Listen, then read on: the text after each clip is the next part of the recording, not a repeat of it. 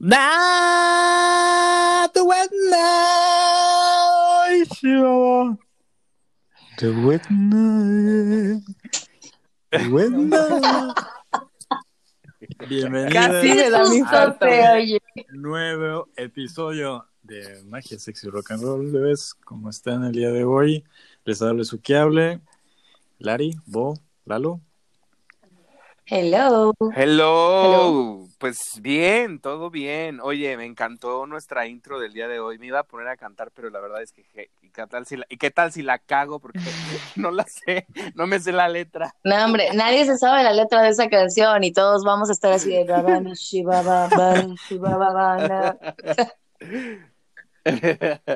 Ay. ¿Cómo están? O sea, a ver, estábamos hablando antes en, en el en el offset, en el detrás de detrás de radio, la energía de estos días, ¿cómo la han sentido?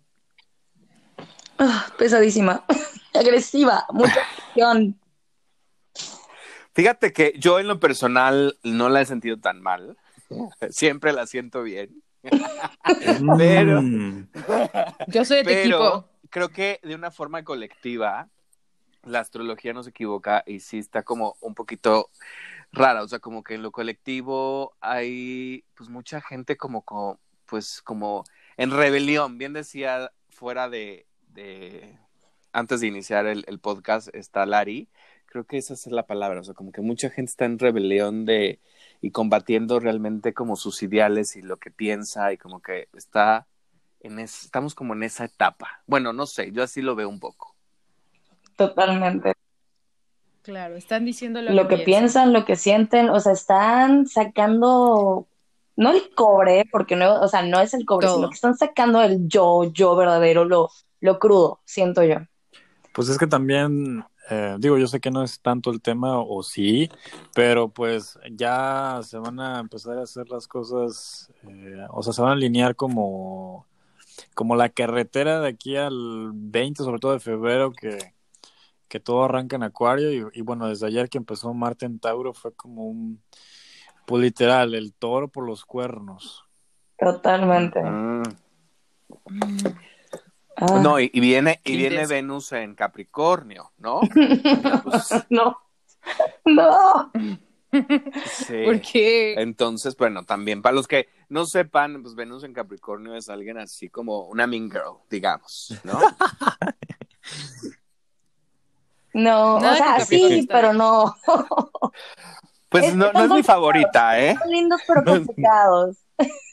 no. Sí, es, es muy, muy mean girl para mi gusto, pero bueno, Yo- o sea, yo creo que... veamos. Yo lo único que, que hay que estar ahí como, como atendiendo es la unidad. O sea, creo que es literal es el llamado desde el año pasado y creo que platicando con Lari en privado decíamos como, güey, pues es que el 2020 fue como, como el examen teórico y el 2021 es el examen práctico, ¿sabes? Entonces es de, órale, güey, de nuevo. Que de hecho, o sea, se están repitiendo de cierta forma patrones del año pasado y, y, y para mí es muy evidente que es justo como, bueno, güey, el año pasado, ¿qué pasó? Y entonces hay que hacer cosas distintas, ¿no? ¿Sabes qué? Siento que el año pasado fuimos espectadores de las cosas que estaban sucediendo y hoy en día nos estamos volviendo protagonistas, pero con una acción totalmente cardinal de ya, vamos a hacer las cosas. O sea, yo lo estoy sintiendo muy así. Oye, no lo pudiste decir mejor, Sí. me encantó. Sí, me Espectadores y protagonistas. Sí, sí, sí, súper sí. Totalmente de acuerdo, sí. Oigan, bebés, pero bueno. No, a ver, termina, termina Sí, de hecho, antes de, de entrar. Bueno, sí. No, no, o sea, de hecho creo que fue, fue justo, ¿no? El año pasado fue de reflexión y ahorita ya es de, Así de, es. de trabajo. Entonces, definitivamente, pues sí está pasando. Y muy acelerado, ¿eh? eso sí, el- cuando menos lo esperen, vamos a estar en junio y de que ya con el fuego en las patas. Pero bueno, Ay, no. ahora sí, vamos a entrar en el tema del día de hoy. El tema del día de hoy es salidas de closets. Muy rica la salida de closets, ¿o no? Yes. Yes. Pero bueno, nada más como para, para abrir tema, yo, yo diría que en realidad, pues es un, es un constructo muy cabrón, ¿no? El tema de los closets, porque ni siquiera deberían de existir, ¿no? Pero bueno, vamos a abrir el, eh, ahora sí que el podcast de hoy con Bon Marie. Bon Marie, cuéntanos ¿Cuál es su perspectiva Hello. del tema de hoy? Mi perspectiva de este tema. Pues yo me acordé muchísimo de un capítulo, me parece que fue el primer capítulo que tuvimos, donde Lari mencionó su closet mágico.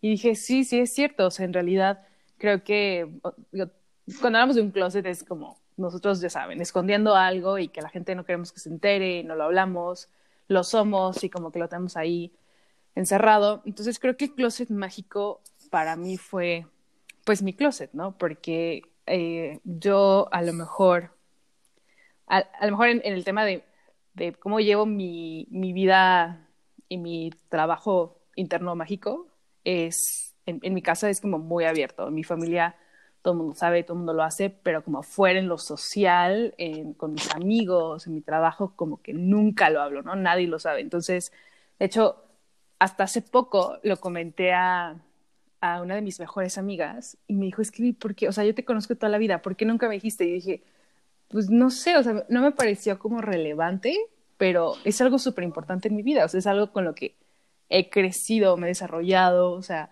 toda mi familia lo hace, este, como, ¿por qué seguirlo ocultando, no? Y, y ella me decía como, ¿por qué nunca lo mencionaste? Y, y no supe qué decir. Y fue como, pues siempre creí que me iba como a juzgar la gente, o que iba a decir como que está loca, o típico, ¿no? De que, este, cuando la gente escucha de magia, Sí. piensa en magia negra. O sea, Nunca pensamos en vibraciones altas, en amor, en, en compartir, en, Oye, en abundancia, ¿no? De- déjame Entonces, hacer un cuando- paréntesis ahí, porque qué importante es que la mayoría de las veces nuestra mente humana siempre en todo se va a lo negativo. O sea, diste ahorita un claro ejemplo. Dices Ah. magia y la gente piensa en que la magia es negra y que le- es para hacerle mal, ya sea a ellas, ¿no? O sea, que alguien le está haciendo mal a ella con la magia negra, o que si la utilizas para que ella le haga mal a otras personas. Entonces, me- o sea, me llamó mucho la atención y por eso quise hacer este paréntesis, porque eso es verdad, o sea, en cualquier situación, siempre nuestra mente humana se va como a ese lado negativo y oscuro. Totalmente. Entonces yo pensaba como que no, o sea, si yo le digo a mis amigos que vengo de una familia de brujas, me van a decir, güey, bruja negra, o sea, hace rituales, este, canta desnuda bajo la luna. Pues sí, o sea, pero sí, es pero malo. no por Este- ritual. Totalmente. O sea, sí, pero no está mal. Luego por Y gusto, güey. y a las pocas po- es por gusto, no es malo.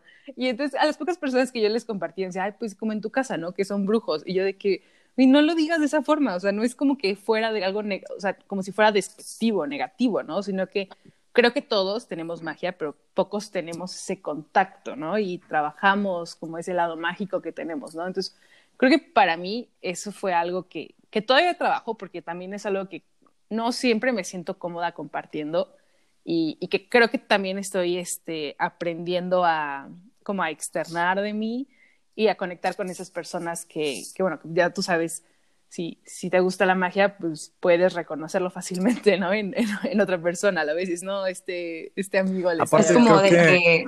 Ajá. Bueno, rapidísimo, nada más como conectando lo que dice Boy, lo que conecta con Lalo. También hay una carga misógina ahí, porque, a ver, ¿están de acuerdo que siempre que decimos bruja es como, ay, la bruja y todo? Pero si dicen mago, es como, ay, el mago, ¿sabes? De que Gandalf y la maga es una verga y todo. A mí me gusta decir es bruja. Claro, pero lo que voy a decir es como, güey, las brujas son malas, pero si es un hombre mago, es una verga. Sí. Es verdad, ¿eh? O sea, que simple- Ajá. simplemente, o sea, como la bruja es como un insulto muchas veces, ¿no? Sí, Dices, totalmente. dices, maldita Claro. bruja, pero pues maldito brujo, pues es, o sea, no pasa nada, o sea, no tiene como el, la Es- misma intensidad o conceptualización. Bueno, o sea, a mi abuelo, por ejemplo, Totalmente. bastantes personas eh, de su medio así le dicen el brujo, el brujo de la selva, porque mi abuelo es muy herbolario. Pero este, pero jamás escuché Mm. como que una connotación negativa, ni se sentía feo ni nada cuando le decían el brujo, todo lo contrario. Para él era un orgullo que le dijeran el brujo. Bueno, es, es un orgullo que le digan el brujo. Pero este, pero cuando, por ejemplo, no sé, amistades así dicen, ay, es que eres bien bruja o cosas así, es, sí va una carga, eh, hay un, hay un tono pe- peyorativo en eso, en ese tipo de comentarios. Estamos de acuerdo. Claro, sí, si es despectivo, Sí. es como que a bruja. Totalmente. Pero yo quiero saber, o sea, Bo, tú en sí, en sí, en sí, ¿cómo saliste del closet místico mágico? No Pues es saliste. que yo no salí, yo como me dijeron, ay, ¿qué crees? Así Bueno. es, y yo de qué. Es como que... eh, O a lo mejor la yo- primera vez que contaste que a alguien, así fuera de tu familia.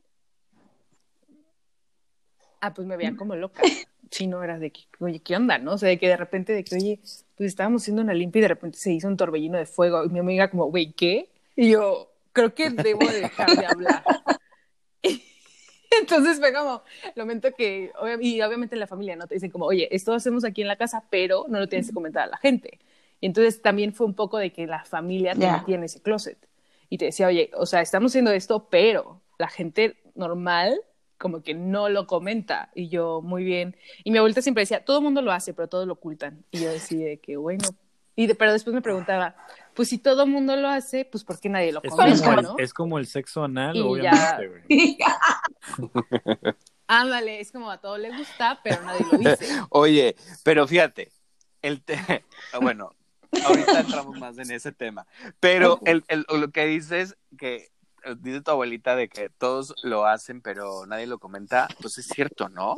Porque yo creo que, digo, no Sí, sé en otras culturas, pero por lo menos en México, creo que, pues, un gran, gran, gran porcentaje somos de esotéricos y somos y creemos como en estas cuestiones de siempre, pero solamente no lo manifestamos como socialmente, ¿no? Claro, Bueno, totalmente.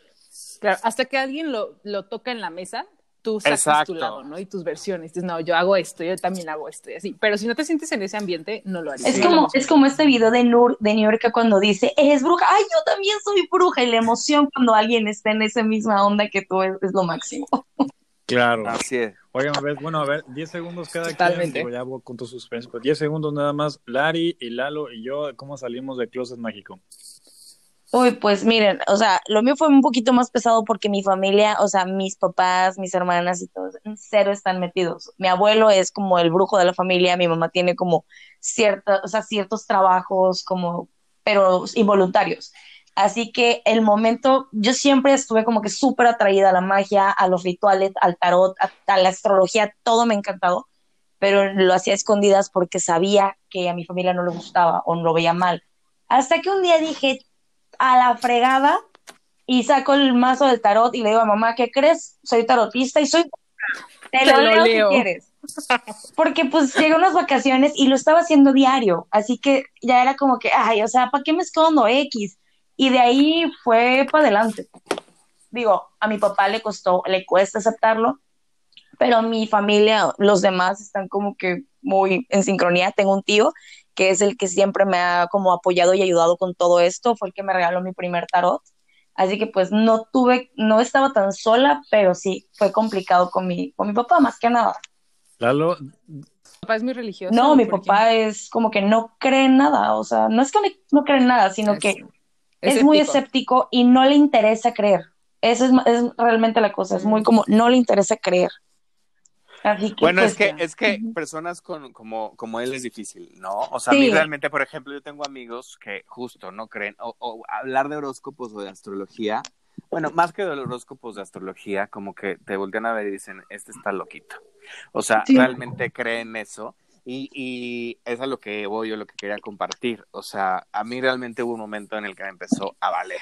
O sea, dije, pues si hay un comentario o un momento en el que yo quiero comentar de astrología, de tarot, de magia, de herbolaria, de lo que sea, pues lo voy a externar. Y si la gente no le gusta, pues tendrá de dos, ¿no? Claro. sí, Si bueno, de hecho, bebé- como para cerrar esto, eh, me gustó, hace unos días compartí una imagen en, en Instagram que decía algo así como, la- a ver, ¿cómo que no crees en la astrología? No, no es necesario que creas, la, la astrología Ah. es un lenguaje y no puedes decir que no crees en el español, mejor di que no lo entiendes, ¿no? Y dije, verga, güey. Exacto. Me encantó O sea, esa es, es imagen. literal, Sí, sí. O sea, la magia, no necesitas que, que, que no creas en la magia, o sea, la magia está ahí, pero pues bueno, otra cosa es que no la entiendes. Claro, ¿la entiendes Claro. o no? Y para mí es Exacto. como el amor, ¿no? Pero bueno, ves, ya se nos acabó esta sección. Hablemos, ¿cuál es la tuya? Uy, la verdad es que este tema lo traigo como muy, muy ahorita a pecho y es algo extraño, pero síganme con esto, ¿ok? Es salir del closet del adulto. Ok, a ver, ahí les ¿cómo va. es eso? Nuestra generación, somos millennials, estamos de acuerdo, somos como los hijos de los boomers o de los de la generación eh, Y, me parece, ¿no? X, X, X. X. Bueno, somos los hijos de estas generaciones que, no, o sea, la verdad es que nos dejaron un legado bien difícil, muy, muy, muy difícil.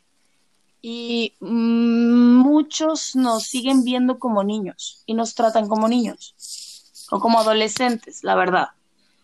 Y cuando digo que lo traigo muy a pecho es porque estoy pasando por una situación así en la cual tuve que aplicar mi salida del closet del adulto y decir, a ver, espérense, soy un adulto, ya a los 30 me están respirando en la nuca, o sea, Mm. y, y tuve como ciertas fricciones con mi familia al respecto.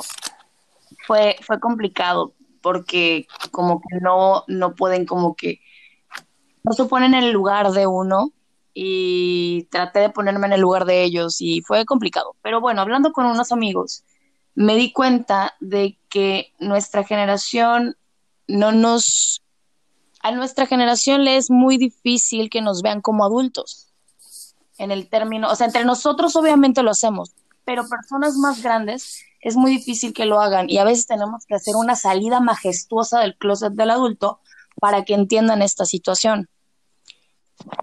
E igual, esa salida del closet del adulto creo que, al menos en mi caso, fue, fue muy como tomándolo de, un lado responsablemente psicológico, si lo quieren ver así, y entender que generaciones más grandes les va a costar trabajo vernos así y tratar de hacerlo con mucho amor, pero no sé si algún, alguno de ustedes ha pasado por una situación así, porque la verdad es que lo traigo muy atravesado en este momento, estoy como proyectándome mucho, perdón.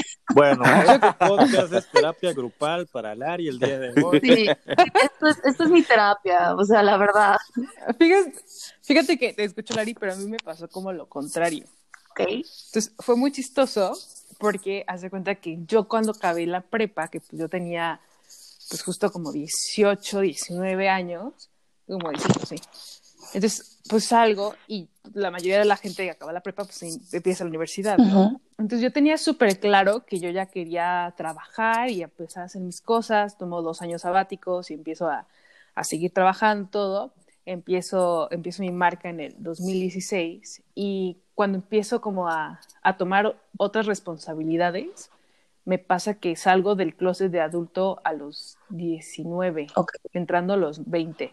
Entonces, yo, por ejemplo, veía a mis amigos que estaban en la universidad y ellos así como, oye, ¿qué onda? Vamos a salir, la fiesta y todo. Yo soy súper fiestera y súper raro decían, no puedo, que, que creen que tengo que ir a trabajar o no puedo, que creen tengo que salir, este, no sé, me voy a Guadalajara unas semanas y todo. Y me decían, oye, qué aburrida, este, te la pasas trabajando. Y yo decía, pues es que ya, pues yo ya no tengo esta dinámica de fiesta de ustedes, ¿no? O sea, como que me decían, es que ya, eres un adulto aburrido. Y yo decía, pues sí, o sea, creo que sí soy, pero también lo estoy disfrutando. O sea, como que siento que era otra etapa o sea, ya de mi vida en la que yo había entrado y que ellos no estaban, pero yo la disfruté muchísimo. Yo, o sea, yo era muy feliz y no sé si es mi locura o qué, pero yo era muy feliz siendo adulto. Y decía, ay, bueno, yo soy adulto, ¿no? Y, este, No, no, no, y la responsabilidad. sí entiendo, porque sí tuve una época así, nada más que, oh, Claro. termina, termina. Un minuto. Sí, claro, y o sea, es totalmente diferente, pero creo que sí, obvio lo, lo, lo pesado creo que es cuando ya empiezas a ver como, ah, bueno, esas son las responsabilidades y ya va en serio, o sea, ya no hay una vuelta atrás. Cuando sales del closet de adulto saliste y no Bueno, que, yo creo que, o sea, también un temazo aquí es qué chingados es ser adulto, ¿no? O sea, porque, por Ah, ejemplo, sí, sí, sí. Bo lo está viendo como Uh, ese es bueno. parte del trabajo, ¿no? De que, ah, ya estoy trabajando, entonces ya es ser Claro. adulto, ¿no? Pero eso no es ser adulto, o sea, ser adulto puede implicar muchas cosas y creo que, eh, nada más como regresando tantito a lo que dijo Lari, el, el- la situación con la gente boomer es que literal les pasó como, como que, ya sabes, esa típica historia de que, no, es que yo empecé a trabajar a los cinco años. Y lo... Entonces tuvieron como, como una etapa muy cabrón en su crecimiento y les cuesta vernos como, digamos, eh, adultos o adultes porque nuestra vida ha sido distinta, ¿no? No, no literal, no, la, o sea, muchas personas sí, pero muchas otras personas no tuvieron que trabajar hasta los 11 años, entonces como que no sé, que tengas 25 y estés, no sé, en una maestría o whatever, ni siquiera, o terminando la universidad, te ven como, ay, pues todavía está imbécil, ¿no? Cuando, porque, porque yo a los 10 años, yo a los 10 años ya estaba otra, y es como, güey, eso qué chingados, ¿no? Claro. Pero es la misma generación. 16 ya vivía en mi casa. O sea, están de acuerdo, es la misma generación de, no, mijito, no trabajes, ¿para qué vas a trabajar si te estás estudiando? No, mijito, Claro. y de repente crecemos, es porque no has hecho nada en tu vida, pues porque nunca me dejaste. O sea, a eso voy, es como, es complicado, es, es una dualidad bien extraña eso. Pues sí, No ven como adultos, pero porque no nos dejaron crecer al mismo ritmo que ellos. Sí, porque al final de cuentas son, son proyecciones y, y se quejan, o sea, llega un punto, como dices, en que si no te ves este, trabajando de sol a sol 12 horas como ellas, se enojan porque es como, ay, yo sí tuve, ah, verga, a ver, ¿por qué no lo estás haciendo, no? Entonces, Sí. creo que va por ahí, pero se nos acabó el tiempo de No esta se sección, así que pasemos a la siguiente. Oigan, espérate, sí, exacto. Déjame, dame, lo digo en 30 Ay, segundos. Yo nada más, ¿sabes qué? Eh, fíjate que yo cuando lo mencionó Larry, yo lo vi como hacia el revés. O sea, entiendo perfectamente lo que dijo Larry y, y- y- y lo comparto, pero yo lo tomé más bien como el lado de que muchos de nosotros, porque me incluyo desde luego, seguimos queriendo hacer cosas como si fuéramos gente de menor edad, ¿no? O sea, ¿a qué voy? Por ejemplo, hay muchos que seguimos viendo y amando películas de Disney, o que nos encanta ir a los parques de diversiones, o que ese tipo de cosas, ya sabes, que pues es como si no creciéramos o no quisiéramos sa- salir de ese closet, ¿no? Entonces, ok. Era mi parte y yo nada más cuando te empecé a escuchar o cuando escuché hacia dónde ibas, me- yo me trasladé como a ese a este lado de esa de esa situación. Pero bueno, Bueno, es, lo quería como comentar. Claro, es que, bueno, ese ese- hay que hacer otro podcast de eso porque en realidad, por ejemplo, para mí eso no tendría nada que ver porque para mí sería conservar como la niña interna, ¿sabes? Entonces, Interno, claro. claro. Pero bueno, es otro tema, es otro tema. Así que, Lalo, ¿cuál es tu perspectiva? Pues el mío es el closet de la verdad. O sea, ante cualquier situación y ante cualquier, eh, pues sí, cual- cuestión que tengas que decir. Y creo que siempre dice la verdad. Aquí creo que quiero o sea, comentarles como dos cosas. La primera es que creo que en general los mexicanos, bueno, los latinoamericanos, nos, o sea, ¿cómo se nos complica el decir no? Entonces, eh, por cuando empiezas de repente a decir no, tus nos muy honestos, empiezas a salir como de ese closet y, y de donde verdaderamente pues a las personas, pues por muy doloroso que sea para ellos, pues tú estás siendo como muy honesto y estás saliendo con tus verdades y decir, no, no quiero, no, no puedo, no, no necesito, en fin, cualquiera de estas cuestiones. Esa es como la, la primera parte que quería hablar como del- del- de la verdad, ¿no? Y lo segundo es que también creo que muchas veces nos han enseñado como a no decir las cosas de una forma clara, concreta y directa. Siempre estamos dándole como muchos rodeos. O sea, para decir tal vez, oye, este, alguien, ¿sabes qué? Pues no me gusta tu impuntualidad o no me gusta este, pues lo que traes puesto o lo que me dijiste, en fin. ¿Cómo le damos de vueltas, no? O cuántas veces simplemente no nos, o sea, no los callamos. Claro, Mm. estoy hablando en una, en una situación en donde lo tengamos que expresar, no tampoco, o sea, no se trata de ir por la vida dando opiniones que ni nos piden, Claro. pero, este, O siendo O sea, honestos sin empatía, porque eso tampoco es la honestidad pura y bruta. Exacto. Entonces, eh, yo por ese lado del closet de la verdad me fui porque la verdad es que en mi caso, por ejemplo, el decir, aprender a decir no, me, me, o sea, lo tuve que aprender. O sea, realmente hubo un momento en que sí dije, no, a ver, esto no puede seguir así.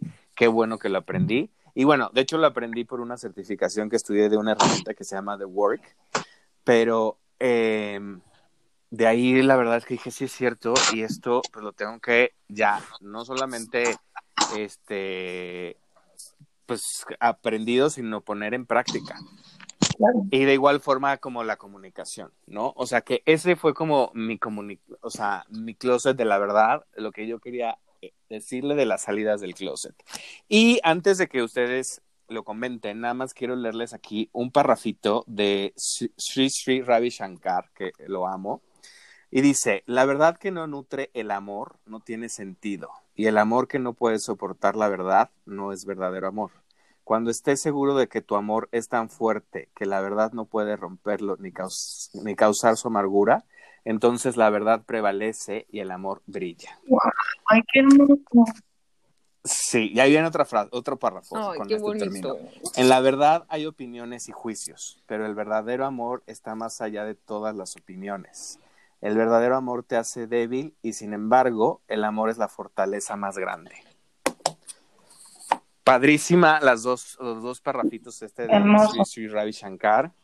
Y creo que va muy de acuerdo con lo que les quería transmitir el día de hoy. ¿Qué opinan ustedes de salir del closet de la verdad?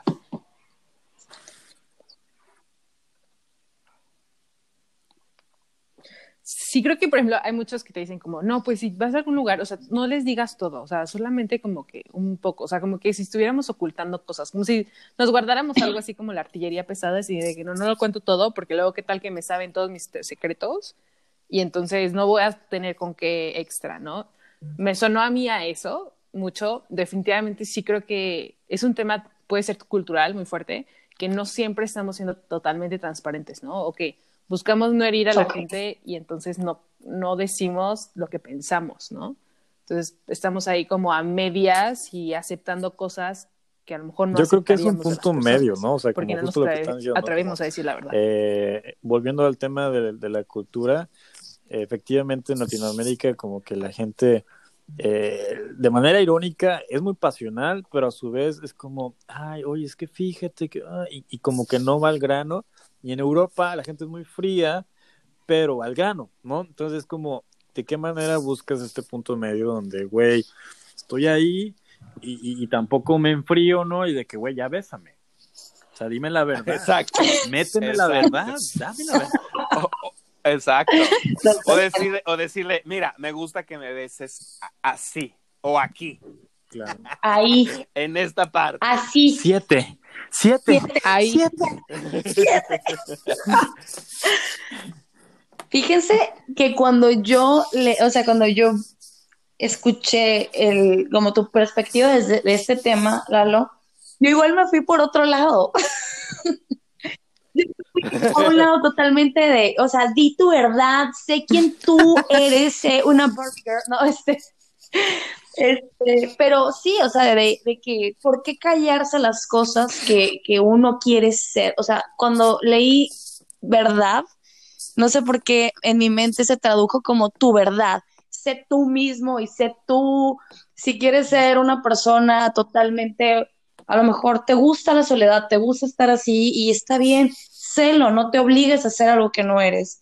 La verdad es que yo me fui más por ese lado, pero sí, Qué Está padrísimo, porque además es, digo, va de, de una u otra forma va, va de la mano. claro, Porque el ser, el ser auténtico es toda una chambota. Sí. Y la verdad es que, o sea, las personas cuando se conocen, se reconocen y se muestran al mundo de una forma auténtica, pues son adorables, ¿no?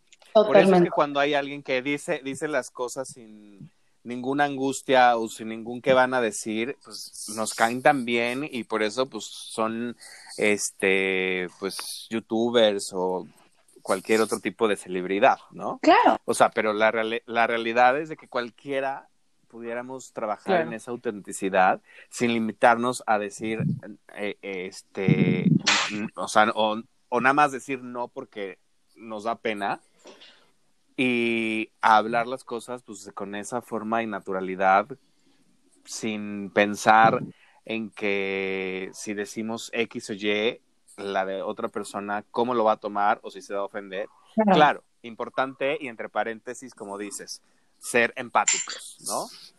Claro, o sea, yo creo que, bueno, porque la verdad debo reconocer que es una cualidad mía, Siempre. el- la autenticidad y la genuidad, o sea, que hablar de mi verdad, que de hecho ha sido un proceso bastante interesante porque yo en algún punto dije como, güey, yo siempre digo las cosas como son, porque, ah, porque en terapia hace como cuatro años me decían, es que me están diciendo que no dices, o como que no estás siendo totalmente tú, y yo, güey, ¿de qué hablas? Yo siempre soy yo, ¿no?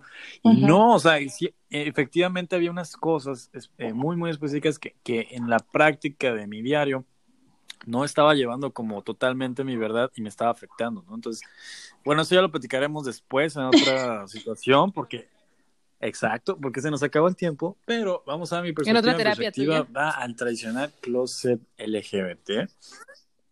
Así es, me, me, me El hermoso closet. cabello, me vestí de reina, tacones y, y bueno, me miré y era bella. Bella como ella. Entonces, eh, bueno, pues nada, e- es muy fácil este tema. El closet LGBT creo que también es una situación, eh, pues ya cada vez más aceptada, pero como decía al principio, creo que la gente no habla de eso y, no deberíamos ni siquiera de, de tener un closet eh, de ninguno, pero sobre todo LGBT que ya es como más normal, llamémoslo así. Es como, ¿por qué tendríamos que especificar como, ah, oigan, ¿qué creen? Este, pues soy bisexual, ¿no? Y aparte no soy cisgénero. Y es como, güey, ¿por qué? Todo, todo viene desde que asumimos que, que una persona que nace tiene... eh, Es cis heteronormativo.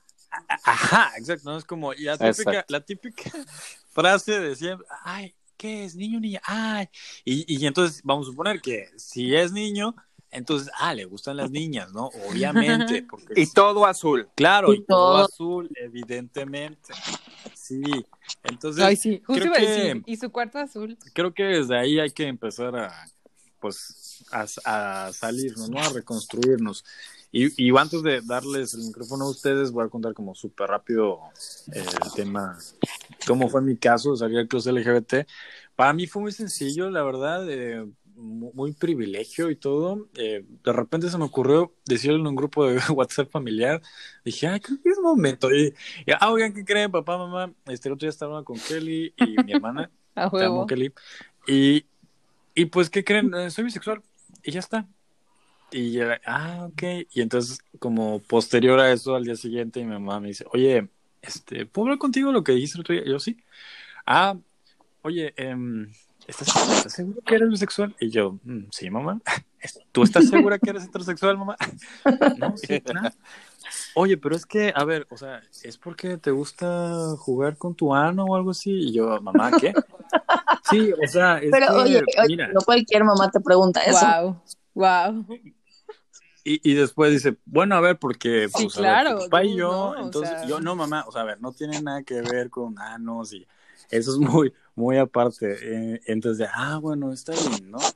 Y, y estuvo divertido, em, la verdad, sí, Sí. un poquito, un poquito. Imagino, me imagino que jugaste con su mente. Sagitarius, ¿verdad?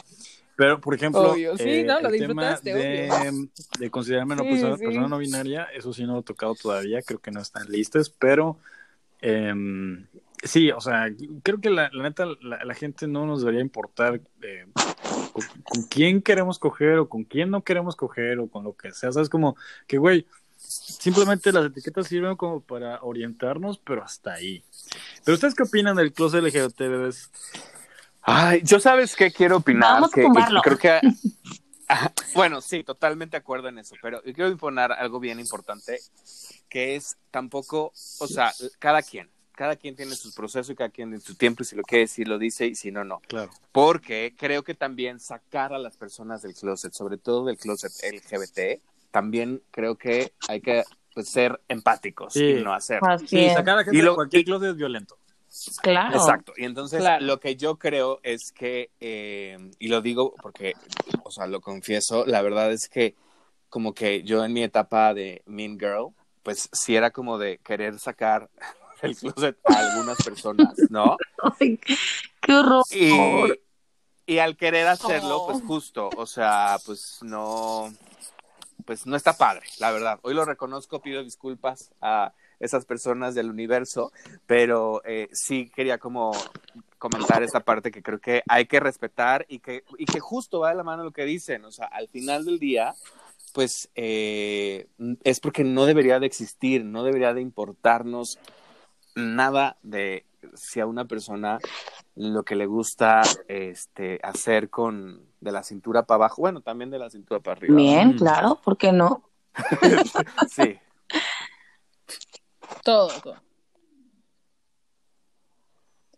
Pues fíjense que a mí, por ejemplo, yo tengo la fortuna de que mi círculo social, el 50% es de la comunidad LGTBI.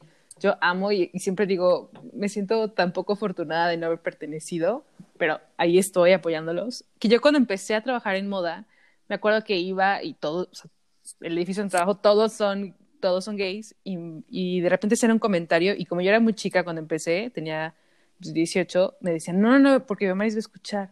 Y yo de que, que voy a escuchar no, ella no sabe. Y yo, ¿cómo que no sabe? Y yo, que no sabe? Entonces, Oh. mis amigos creían que yo no sabía que los gays cogían por el ano, ¿no? Entonces, era así como que ellos intentaban ¿Cómo que ocultar por la el ano, realidad de mis No. ojos. Y después, porque yo nunca había convivido, ajá, ¿yo qué? ¿Cogen?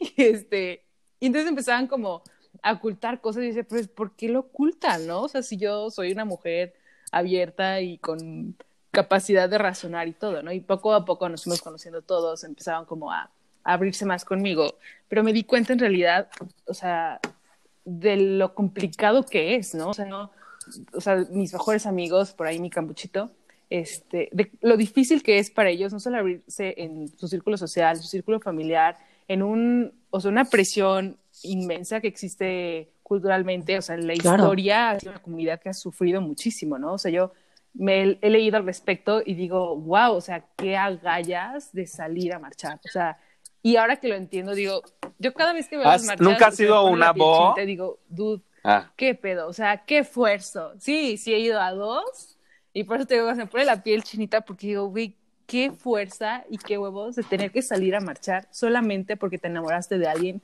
que tiene un pene O que tiene y ambas. que tiene una vagina, ¿no? Si fueras O- la que sea. Pero, o que no La tiene libertad ninguno, sí. De digo.